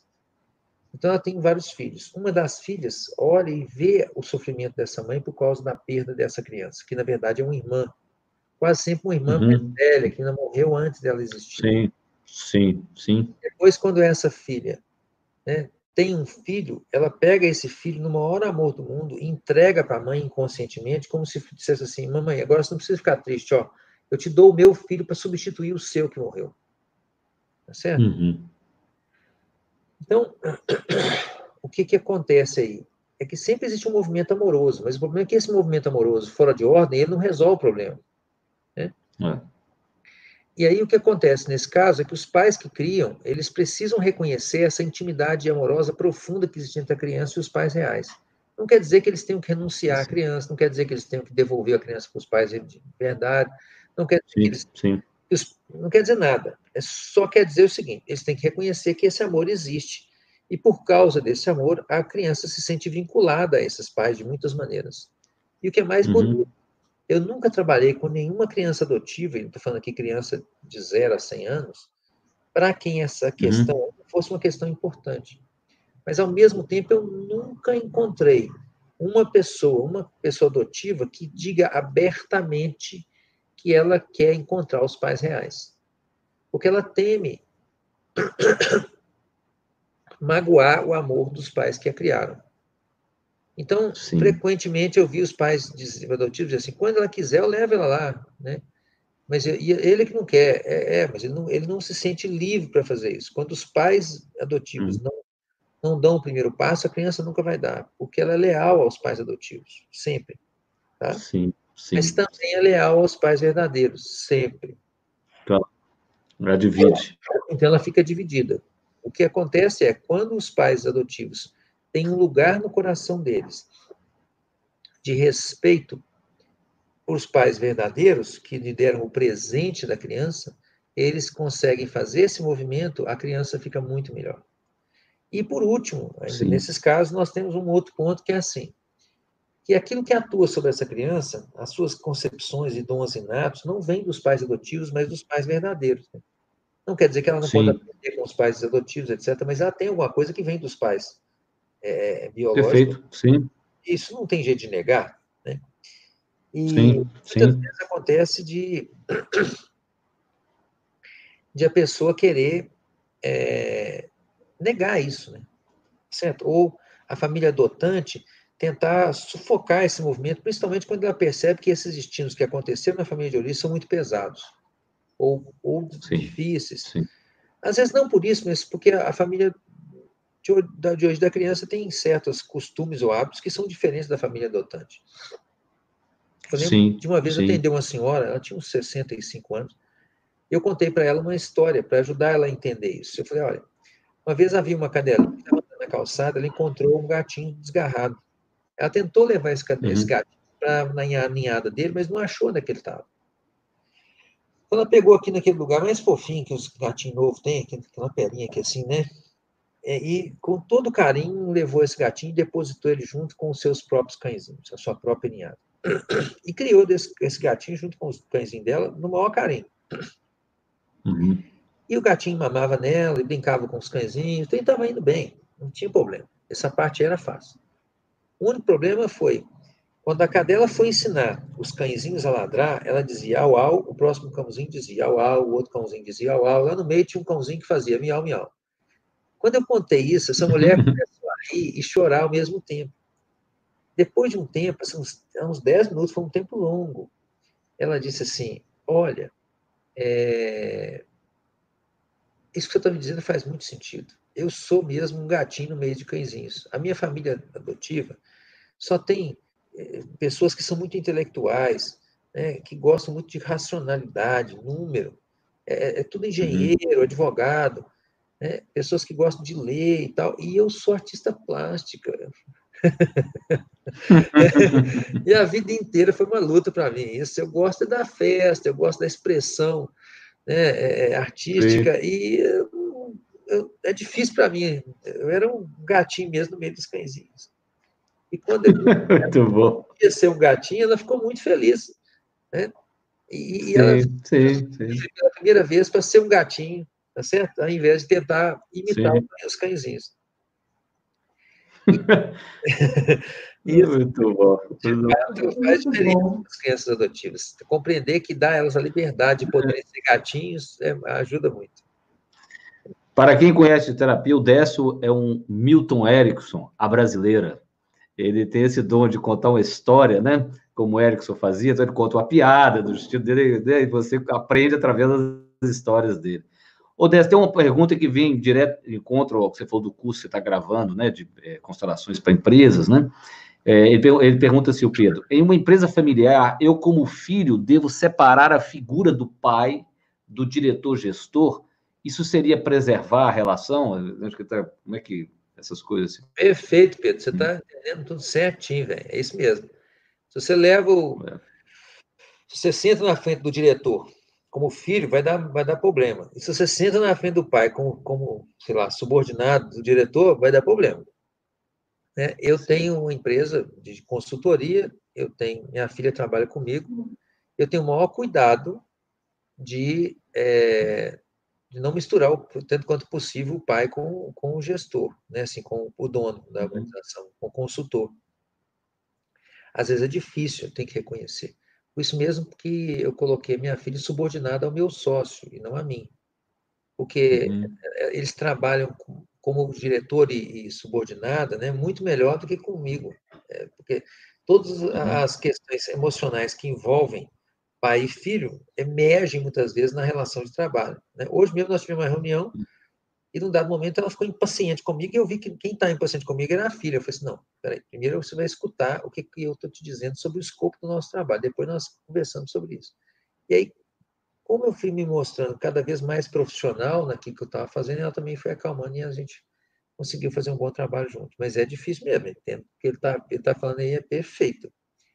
E separar isso é muito importante, principalmente quando a gente consegue deixar claro as atribuições de cada um. Porque na empresa é isso, né? Cada um faz o seu trabalho e o encaixe do trabalho de cada um é que gera o produto final, o serviço que nós vamos entregar. E quando essa, essas atribuições e responsabilidades não estão claras, o que surge muitas vezes é um conflito que se exporta ou da família para o negócio, ou do negócio para a família, para des, é, desfavor, tanto da família quanto do negócio. É ruim para os dois lados. Né? Sim. Então, tem que ter um lugar é, é, vamos dizer assim, um cabide, vamos dizer assim, que você tem uhum. que chegar do serviço e pendurar ele, né? Você pendura a sua função ali, tá certo? E entra só como filho para dentro de casa, né? Sim. né? Você pendura o gerente lá no cabide e entra só como filho, tá certo? E isso é possível quando a gente separa as instâncias, né? Olha, agora nós vamos reunir como empresa, agora nós vamos reunir como família. Pronto, separou as, as questões, ajuda para caramba a não misturar isso aí, porque isso é um problema, sem dúvida nenhuma, pesado uhum. para as empresas familiares, principalmente quando os filhos entram é, dentro do, do sistema organizacional já como, como adultos, com funções, etc.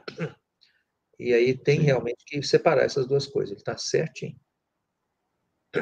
Muito bom. Deixa eu abrir aqui o Instagram que é, já devem estar sedentos, né? De. Então, vamos ver aqui. Vamos ver. Vixe, tem coisa, tem gente para boa aqui, peraí.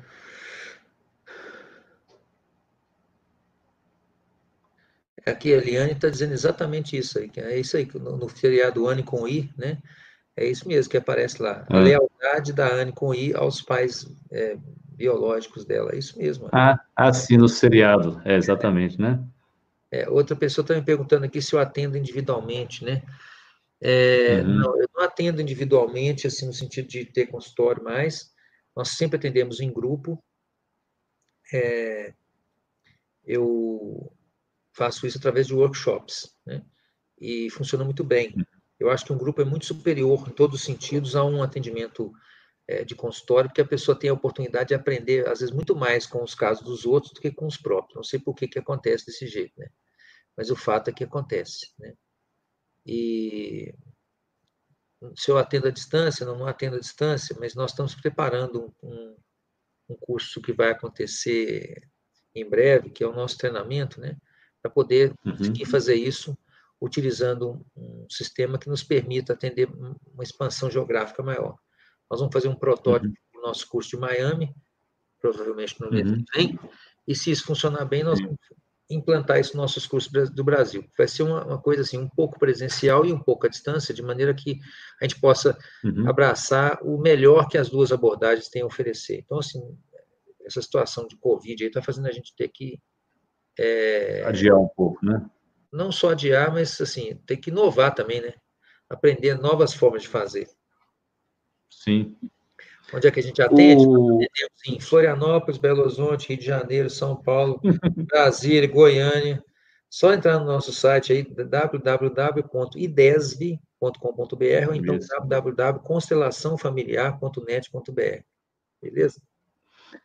Ah, ah, eu vou falar aqui. Qual a base científica para os fenômenos observados nas constelações? É só ler Sheldrake, não é isso? Isso, boa, boa leitura.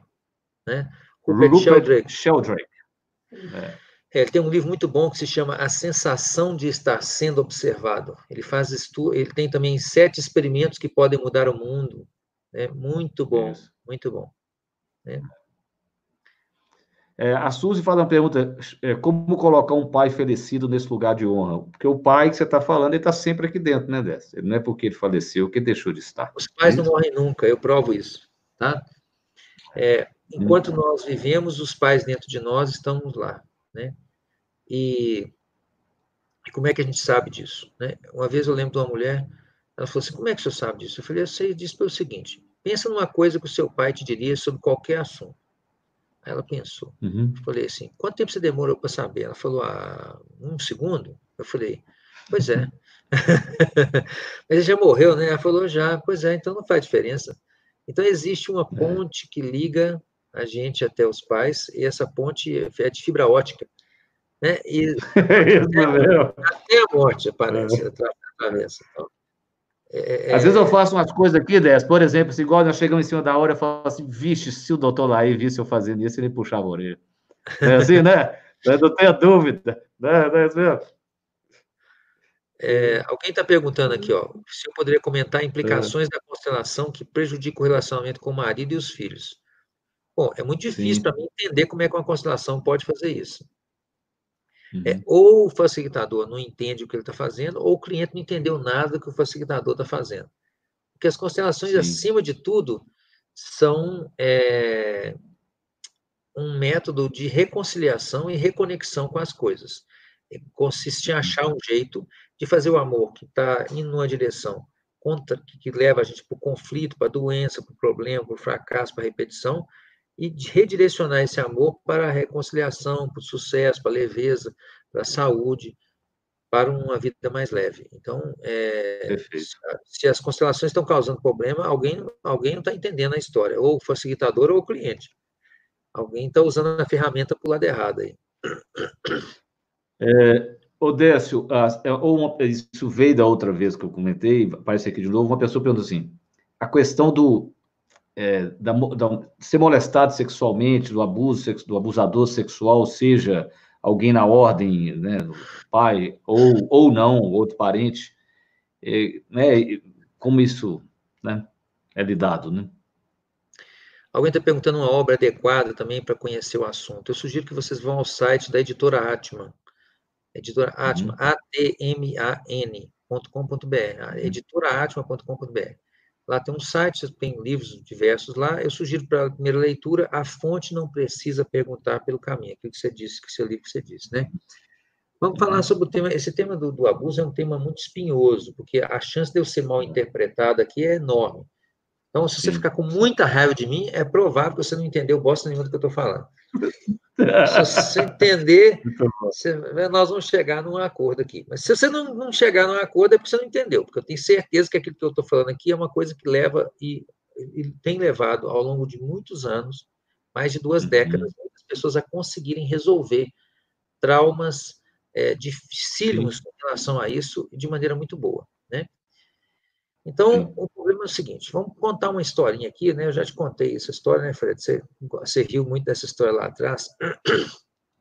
Mas a história colonial do Brasil é uma história que nasce calcada em cima do abuso sexual, certo? Isso. Que é, o, se nós olharmos como é que o Brasil foi conquistado, os portugueses saíram de lá, vieram para cá, para conquistar a terra, para conquistar riqueza, etc. E, e quando eles chegaram aqui, eles não trouxeram as mulheres. Então, eles fizeram o quê? Eles tomaram índias, são negras, e muitas vezes à força. Né? E como é que eu sei disso? É porque quando a gente faz hoje teste de genética molecular no cromossomo Y e no genoma dos brasileiros, nós vamos enxergar a cicatriz desse movimento. Né? A cicatriz uhum. é, biológica e genética desse movimento. Por exemplo, Isso. o cromossomo Y só passa de pai para filho. 95% dos brasileiros têm o cromossomo Y de um homem português. Quer dizer, Sim. do outro Sim. lado, quando eu olho o DNA das mitocôndrias, que só é um material genético que só passa de mãe para filhos, todas as suas mitocôndrias, como a minha, como de todo mundo está ouvindo aí na gente, receberam, eles receberam todos da mamãe deles. Então, nós enxergamos um raio, um raio-x completamente diferente. Nós vamos ver que um terço é índio, um terço é negro, um terço é europeu. Então, significa que para dois Sim. terços das pessoas que estão nos ouvindo, a vida chegou porque um homem europeu encontrou uma mulher negra índia. Eu duvido muito que isso foi com o velho Grinalda numa, numa capelinha branca com, com música de violino. Isso, isso foi isso. na marra mesmo. E muitas famílias têm essa fala, né? É, minha, uhum. Eu tenho uma avó que foi pega no laço, tá certo? Muitas famílias isso. sabem de um senhor de escravos que tinha uhum. relacionamento sexual com as escravas. Não foi uma coisa é, Sim, sim. Feita a, de consenso, né?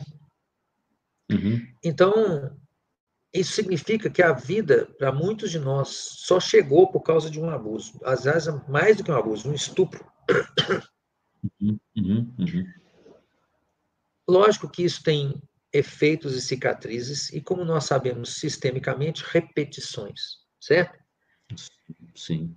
Então, quando eu fiz um trabalho há algum tempo atrás para uma prefeitura do interior, então fazendo de novo para a uhum. segunda prefeitura, nós estamos capacitando aí 300 pessoas, mais ou menos, que são professores, assistentes sociais, psicólogos, todas as pessoas que lidam com crianças, é, no sentido uhum. de evitar o uso de drogas e tentar resolver um pouco a delinquência juvenil, nós esbarramos uhum. num problema sistêmico comuníssimo nessas, nessas situações, que é famílias onde a mãe e a avó criam os filhos e netos sem a presença do hum. pai e do avô quase sempre, porque uhum. a avó já ficou sem o marido lá atrás, criou a filha sem o marido, aí a filha arranja um homem que, que cria os filhos sem esse marido também, e esse negócio vai toda a vida.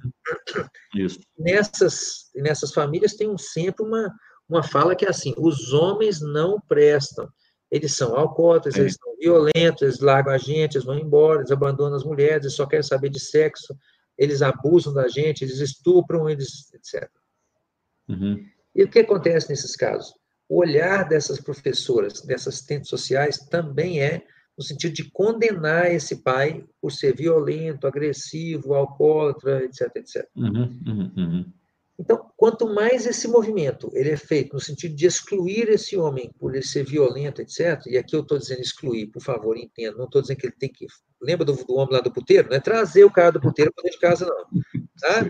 Eu estou dizendo Sim. que é respeitar que esse homem é o pai dessa criança, que a criança tem um amor por esse pai, independente do comportamento social dele.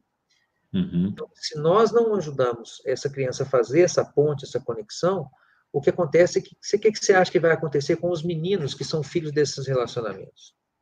Talvez não todos, mas uma grande parte deles vão ser violentos e agressivos sexualmente. Para é. trazer o pai, né? Para né? honrar o pai. Para mostrar sua lealdade e seu amor ao pai. a esse pai. E é lógico que isso é feito inconsciente. Muitos desses casos, eles dizem que não querem, acham um absurdo, mas depois terminam repetindo essa história. Então, do ponto de vista da solução, a primeira coisa que nós temos que fazer é olhar isso dentro de uma perspectiva histórica. Nós temos que entender que isso não vem de hoje, isso não é agora que está acontecendo, isso vem de muito uhum. longe e, e muitas vezes o agressor, nesse caso, ele está repetindo uma história que veio muito antes dele. Né? Por exemplo, a história dos molestadores sexuais, todos pedófilos, etc., inclui um abuso que essa pessoa passou. Não quer dizer que todos aqueles que foram molestados serão molestadores, mas é quase uníssono. E você pode procurar, eu já trabalhei com promotores, etc., pessoal da justiça, é quase uníssono de dizer que os molestadores sexuais foram todos molestados anteriormente. Isso não exime a responsabilidade do molestador atual, mas coloca isso, isso. em perspectiva, tá? no sentido de que nós, então... É, temos... O Décio está dizendo que ele não tem que pagar pelo que ele fez, não é isso que ele está falando. Ele está dizendo que há um motivo né? Né? Então, daqui a pouco estou dizendo, não, o Décio diz que não tem... É, mais do que o um motivo, existe um gatilho é. emocional inconsciente que cria essa situação vez após outra. E Sim. agora a questão é, como é que a gente desativa esse gatilho para que não aconteça de novo, né? Que isso não, não, não gere uma repetição para frente. Então, para fazer isso, é, nós temos que entender como é que a gente quebra esse ciclo. E esse ciclo só pode ser quebrado através de dois movimentos muito importantes. Então, eu vou dizer, se vocês ficarem com raiva de mim, é porque vocês não entenderam o que eu estou falando, tá?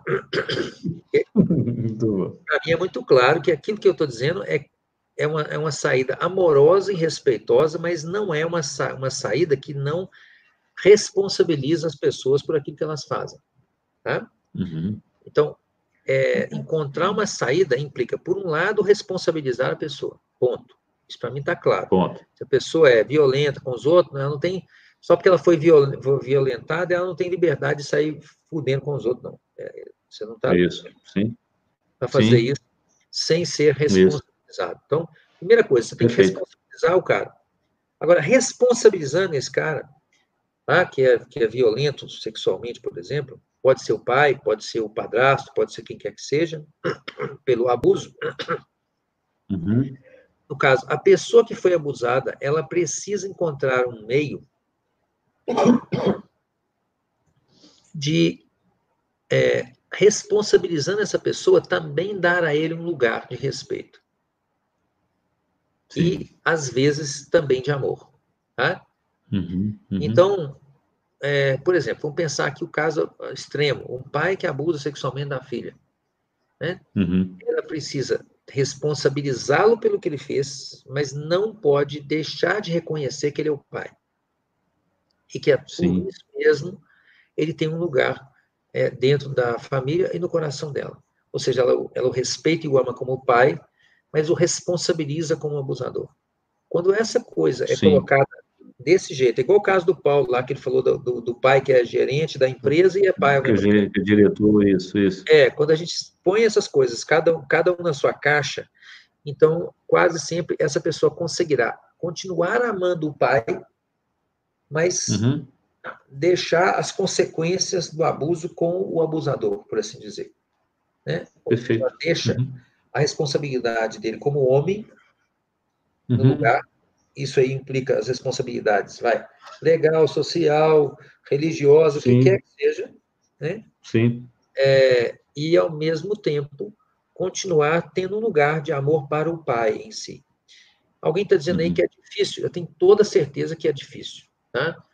É, e, ao mesmo tempo, quando a pessoa passa por isso e ela entende isso, ela, eu consegui já ajudar muitas, mas muitas pessoas que, quando entendem isso, conseguem é, ficar bem. Uhum, uhum. Ela, a, pra, as pessoas que estão dizendo que é muito difícil, elas estão só dizendo isso porque elas não passaram pela experiência.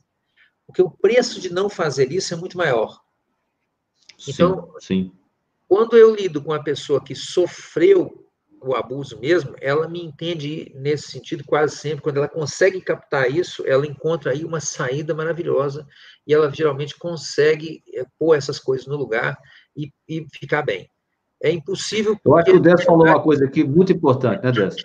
É, o que é isso que o Décio está dizendo? A pessoa, quando ela, ela experimenta o lugar, não é isso, Décio? Ela acha uma, uma uhum. maneira. Uhum. Então não tem uma receita. É isso que ele está dizendo, não tem uma receita. Tem gente pedindo uma receita, não tem uma receita. É aquela pessoa, né, Décio? Naquele momento, não é isso? Uhum. Quando ela compreende isso, aí ela, ela, ela, ela acha dentro da realidade dela, da vida dela, não é isso, né? Uhum.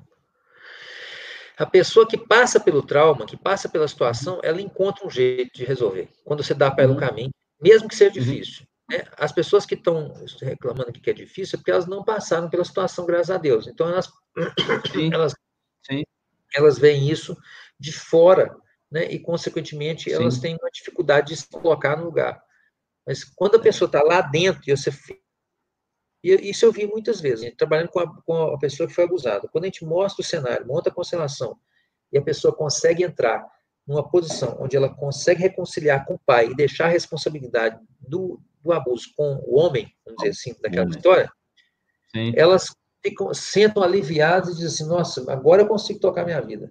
E às vezes você olha para o campo, assim, para o restante do grupo, o restante do grupo chega a ficar indignado com aquilo, e a pessoa uhum. mesmo está boa. Né? Então, é, nós temos, que tomar o cuidado de pensar o seguinte: toda vez que a gente vai entrar nesses temas muito espinhosos, nós temos que trabalhar com um caso real. E quando a gente entra no caso teórico, as pessoas vão para o julgamento moral, para o certo e errado, para aquela situação da, da situação ideal, para a família doriana, uhum. entendeu? E aí elas uhum. não conseguem entrar dentro do caso da pessoa verdadeira. Perfeito, perfeito. Então. É, é, é, é aí nós temos que olhar para a pessoa que, de fato, passou pela situação, né? E é por isso que nós não podemos julgar, sabe? É, porque, na verdade, só aquele que toma a lanhada é que sabe o quanto que dói o chicote, né? É, é... E eu já vi muitas pessoas que têm que lidar com, com pessoas que têm é, dificuldades de, de muito maiores do que essa, pessoas que sofreram assassinato na família. Tá? Sim, sim, é, sim. E você fala assim, não, não vou dar conta, não. Né? É, e a pessoa tirar isso de letra, né? É, é alguém está falando assim sim. assim que não acredita. É o que eu disse para vocês, aqui não é uma questão de acreditar, foda-se. Meu Deus, meu Deus. É, é nós, nós, estamos, nós temos uma experiência de 3 mil clientes por ano, né, ao longo de 20 é anos. Eu ter visto umas 60 mil pessoas. Muitas dessas pessoas conseguem. E conseguem bem. Se eu, não, se eu não tiver fé que a pessoa do meu lado vai conseguir, que de merda de ajudante sou eu. Então, Exatamente. Se eu não tiver a crença de que a pessoa do meu lado vai conseguir, que porra de ajudante eu sou? Então, eu tenho uma fé absoluta que as pessoas conseguem quando elas veem a situação possível para elas. O que nós temos que fazer é fazer um bom raio-x na canela e mostrar, ó, que agora, meu filho, a solução, por mais difícil que seja, é essa, tem que ficar de gesso aí, etc. Quando a gente consegue deixar claro para o cliente o que ele precisa fazer, é. o cliente geralmente tem a força, as pessoas são foda, eu acredito, as pessoas são capazes. Tem uma pessoa que fala aqui, eu vi isso várias vezes lá, né, Décio? a pessoa fala assim, a pessoa, por exemplo, vamos falar, tem 10 temas, você pergunta, mas escolhe um, ele escolhe um. Porque, na verdade, como é sistema, peraí, peraí, puxa... Olha que interessante, ó. A Wilma está me dando um bilhete aqui, ó, enquanto ela está ali trabalhando no é. negócio. Ela, ela falou é. assim, ó, que ela própria sofreu abuso quando ela tinha 3 anos de idade. E ela resolveu esse assunto. Então, a, a ferida, alguém está dizendo, a ferida é eterna? Bom, a ferida é eterna, mas mesmo a ferida cicatriza em algum momento, se você der a chance para que ela aconteça. Né? A cicatriz é eterna, a ferida pode sarar. Então, assim, eu tenho uma fé, sabe, nas pessoas muito grande, porque eu trabalho com isso há 20 anos, né? Sim. Então, assim, eu vejo as pessoas fazerem coisas impressionantes. Vou contar um caso, assim, dramático aqui, para vocês entenderem. Há bem pouco tempo chegou para mim uma mulher. Ela tinha dois filhos. um, um, a filha morreu num acidente de carro. O, o filho, não lembro, um morreu num acidente de carro, daí a pouco o filho suicidou. E antes disso, uma outra filha morreu afogada quando ela era pequena. Então, essa mulher perdeu primeiro a filha afogada, depois uma outra filha que morreu de acidente de carro, e por fim, um outro filho, que eu não lembro, filho ou filha, que suicidou. E aí, quando aconteceu tudo isso, ela chamou o marido e falou: Eu estou doida de vontade de me suicidar. né? Então, nós vamos fazer um pacto aqui. É, nós dois vamos ficar um para o outro. E o marido jurou junto com ela, né? É, de, de, de, de, ser, de, de que ia ficar com ela, certo? Sim. E daí há dois anos o marido suicidou.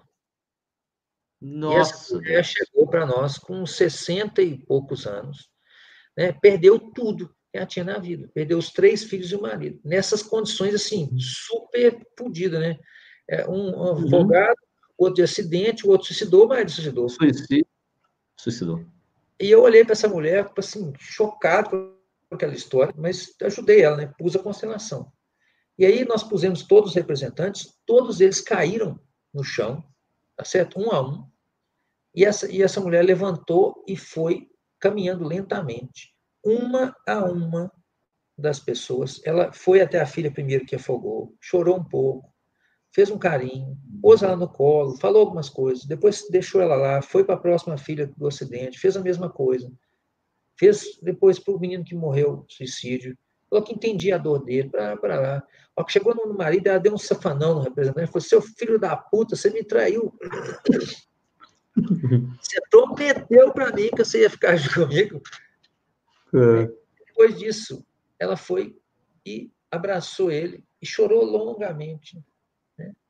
E, e, depois de um tempo, pôs a cabeça dele assim com carinho no chão, fez um carinho na cabeça dele e falou assim: Mas eu também te entendo. Né? Uhum. E depois levantou, olhou assim em volta e falou assim: Bom, agora é reconstruir, fazer uma coisa que vale com a minha vida. Eu tirei o chapéu dessa mulher. Eu acredito que se eu tivesse passado por isso, eu não conseguiria ter a força dela.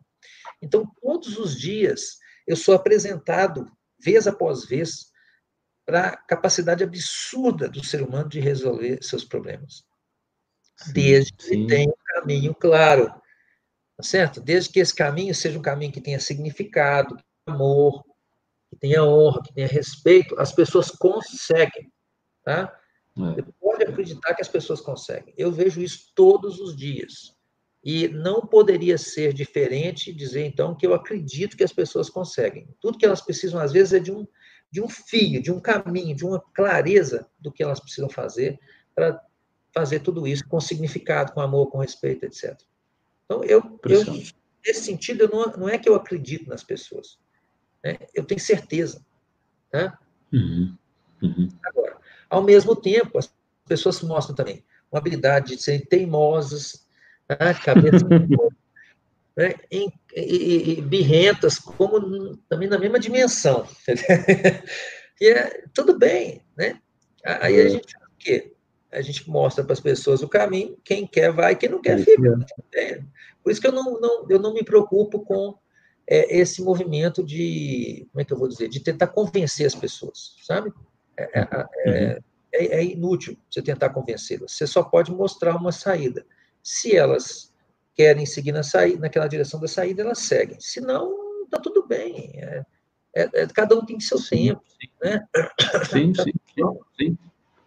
É por isso que eu sou vacinado. Muito bom. é mesmo. E agora o pessoal está entendendo por que, que o dia que eu conheci o Décio, nós conversamos cinco horas sem parar, entendeu? Não foi, né? Comendo um risoto aqui no, no aqui em Lourdes, né? Não foi? Cinco horas sem parar. Amigo, muito obrigado aí, né? Eu acho que já tem, né? Passou, né? né? O seu tempo aí. Meia. Nós estamos, né? Sim. E... Muito obrigado àqueles que estão nos ouvindo aí, ó. O pessoal tá firme é. aí, ó. 330 aqui no Instagram, ó. Tá, tá aqui, ó. É, YouTube, 60 aqui no YouTube, ó. Tá aqui, Excelente, ó. Aí, ó. Bom, quero agradecer muito e dizer o seguinte: nós estamos à disposição nos nossos canais, tanto quanto possível. Né? Nós temos uma atividade grande de trabalho. Com o Covid, esse negócio está um pouco restrito. é, mas eu não coloco, não coloco os canais de atendimento que a gente tem disponível para vocês. O nosso instituto chama IDESV, Instituto de Desenvolvimento Sistêmico para a Vida. Nosso site é www.constelaçãofamiliar.net.br e é, nosso Instagram está aí, Inteligência Underline Sistêmica, tem um outro canal que é IDESV Você, né? E acho que não é muito difícil de, de achar a gente se botar o meu nome aí, né? Eu era Isso cirurgião é. pediátrico, mas agora eu, eu virei uma outra coisa que eu não sei nem dar nome para aquilo, né? É, mas, eu feliz de estar aqui, eu acho que isso é muito evidente, né? Feliz Sim. pelo convite, muito obrigado.